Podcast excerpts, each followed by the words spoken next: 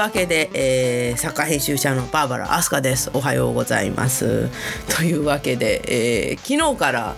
えー、昨日の夕方から世のなんて言うんでしょう、えー、ラジオとかですねテレラジオはともかくテレビはですねもう東芝一色になってしまったわけですけどあのこれっていい宣伝るんじゃないかとか思っちゃったのは私だけなんですかね。あの何て言うんでしょう不祥事ってあの例えばよくあの話題になるのがね同人誌あ同人誌印刷会社というのがあるわけですよ。あの印刷会社の中でもいわゆる同人誌というものを専門に請け負う会社っていうのがありましてそういうとこっていうのはですねあの何て言うんでしょうまあどんな会社もそうなんですけど真面目にやっていても事故というのは必ず起こるわけですわ。であの例えばコミケに印刷が間に合わなかったとかあのそういう何て言うんでしょう事故が起こったりするんですけどそのねあの事故を起こした印刷会社さんに聞くとね事故起こった後の方が注文増えるっていう話しか聞かないんですよね。実は私あの、えー印刷をお願いしてる会社が2社あるんですけどもそのどちらもがねいわゆる大量落としって言われるあのーコミックマーケット夏のね大イベントに間に合わなかったっていう自己経験あの例えば手違いがあって一つのサークルさんだけすれないとかいうことじゃなくていっぱい落としてしまういわゆるすりが間に合わなくて事故を起こしているわけですよ。あのなんて言うんでしょう。あの一社一サークルだけじゃなくてたくさん落とすといういわゆる大量落としと言われる事故をどっちも起こしてるんですね私のひいきの、えー、印刷会社さんは。であのー、ですがあのどっちもね事故の後注文増えたっておっしゃるんですよね予約とかね取りにくくなったりねするんですよ印刷の。で何て言うんでしょうやっぱり考えたんですけどその時の対応とかがね良ければむしろあのその大量落としっていうのは今コミあの同人診察会社っていうのはたくさんありましてまあ血で血を洗う仁義なき戦いがね繰り広げられているわけでございますけれどもあのその中でやっぱりあの何か不祥事があって対応が良かったりするしたりねあとそもそもあのその会社を知らない人っていうのもいっぱいいるわけですよ。あのいや不祥事起こるまで知らなかったっていうね。であのその結果こうあの不祥事っていうか事故が起きていっぺんで知名度が上がって結果的に注文増えたっていうことを聞いたもんですから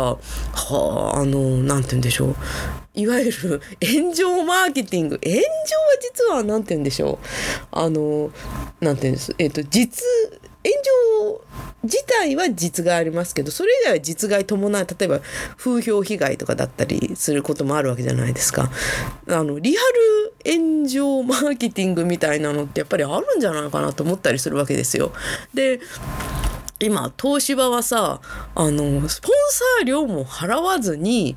全あの全曲東芝東芝ってやってるわけじゃないですか。であのブランドイメージがあっておっしゃいますけどあのなんていうか粉飾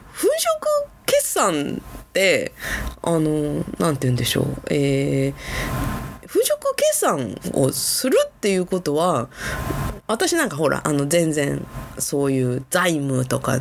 あの経営のことは全然わからない人なんですけどあのそういう粉飾をやっちゃうってことはあのよそバレてなくて結構やってんじゃないかとやっぱり勘ぐるのはゲスの勘繰りですよね。であの別にあのなんて言うんでしょう、えー、ブランドイメージがブランドイメージがっておっしゃいますけどじゃああのじゃあ東芝のねあの製品で例えばリコールとかなんかあのなんて言うんでしょう。商品自体の欠陥だったらうんやっぱりちょっと困るで困るじゃないですか。なんかで人死んだとかあの人死ななくてもなんとかで怪我続出とか言ってもね困るは困るじゃないですか。だからブランドイメージの必要っていうのは分かるんですけどあのこうもうものすごい誤解を恐れずに言ってしまえば私たちああの株を買ってないあの東芝の一ユーザーとしては何にも関係がないんですよね。あのなんて言うんでしょう。あの何も関係がないんですよ。あのちょっと待ってください。えっとはいすいません。えっとですねえー、関係がなくあのー、すいませんパソコンが立ち上がってファンの音が聞こえてしまって今閉じましたすいませんえっ、ー、と一ユーザーとしては粉飾って何ていうかどうでもいいんですよ。あのもちろん株とかねそういう投資をなさっている方は粉飾決算まずいっていうのは分かるんですけどこう私のような一ユーザーとしてはこう丈夫で使いやすいいい商品さえ提供していただければ実は何の問題もないので本当にブランドイメージ必要するのかなというふうにちょっと正直思っております。むしろあのあの、東芝東芝って連呼されることによって、あのー、なんて言うんでしょう、えー、むしろ印象づいちゃって、つい、ああ、あの東芝の商品か、とかちょっと思っちゃいます。あの、最近東芝ってこう影薄かったじゃないですか。あのー、やっぱりね、あの、ソニーって、あの、堕落した、堕落したって、あの、ね、言われてますけど昔はあんなに良かったのにと。でもでもねあの言葉の橋にこう登るだけやっぱソニーはすごいんですよ。あの嫌よ嫌よも好きのうち的な。でもそこ東芝に至っては最近こう話題にもならない。昔だったらね私の頃であればサザエさんは東芝一社提供だったんでサザエさんの東芝とか、まあ、東芝日曜劇場も昔は今ないんじゃないですよね。あのあったしで今東芝って言ったらやっぱりねあの今ほらあのこう失礼ながらダイナビックダイナブックもパッとしないじゃないですか。だからうんちょっと大物ばっかりやっててこういわゆる白物的にはなんかいまいちパッとしない感じだったんですけどこれで一挙に急浮上っていう感じでね。むしろこうあのまあ粉飾の件はあの多分悪い悪いことだと思うんであのそちらそちらにお任せしてですねいい商品さえ安く丈夫なもん便利なもの作ってくれればそれでいいんじゃないの的なねあそういう感じはしております。あの昨日ですねあのー、ちょっと私あのー博多から帰ってきましてですねあの羽田空港へ降りましたらちょどあの記者会見が始まるところでその記者会見見たんですけどふっと見たらそれがねあのなんて言うんでしょうレグザあの東芝の東芝のレグザがデーンと置いてあって空港にそこに「東芝!」とかこう看板が宣伝で多分置いてあるから「レグザ東芝バーン!」とか看板があってそこで東芝のあのなんていう現社長のあの記者会見を見たわけですよ。で思わずこう喋ってしまったわけですけれどもいやもう歴史的瞬間でね結構現時点でそれツイッターその写真ツイッターに上げたらあのまあ500リツイートぐらいはされてますのでそこそこ皆様の注目を浴びたのではないかと思っております。というわけで、えー、これでねあのなんか株株価があ上がったりしたら大爆笑なんですけどもすいません私株とかの方は全然増えてで何も分かりませんのですけれどもあのー、て言うんですかねまあ一ユーザーにはあんあんまり関係がないというと失礼なんですけれどもあのー、という印象でこれはねあのー、もしかして東芝業績上がっちゃうんじゃないの？と思うのは私の頭があの悪いせいでしょうか。いやでも本当にねユーザーには関係ないんだよね。じゃあ東芝のそのあれ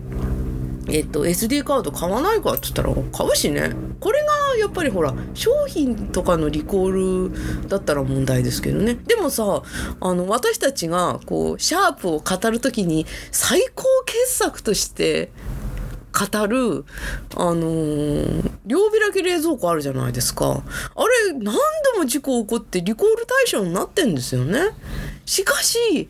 あのーなんて言うんだよ商品としてはだから事故が起こったっていう意味ではまあぶっちゃけ言えば欠陥商品なわけですよ。しかしシャープの凄さを語る時にはこう液晶ビューカムと両開き冷蔵庫って絶対外せないじゃないですか。だからねあのリコールが起こってもそれを上回る商品の利点があればあの何て言うんでしょうむしろあのまあ事故は起こったけど名作だったよねというふうに語られることすらあるのであの何て言うんでしょうまあ本当に消費者の心というのはわからんもんよのというふうに思ったりするわけでございます。なのであのブランドイメージ失墜失墜って言うけれどこう実はそんなに失墜しないんじゃないのというふうに思っております。だってライブドアだってホリエモン捕まったけどライブドアにそんなにダーティーなイメージがあるかって言ったらそうでもないですよね。だって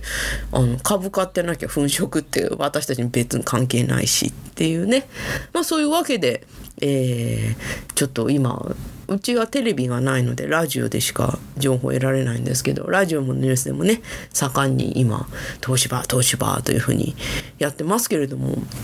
むしろこうあれは宣伝になるんじゃないかと思う、えー、今日この頃でございます。というわけで、えー、今日はこの辺りにしたいと思います。お相手は作家編集者のバーバラ・アスカでした。ありがとうございました。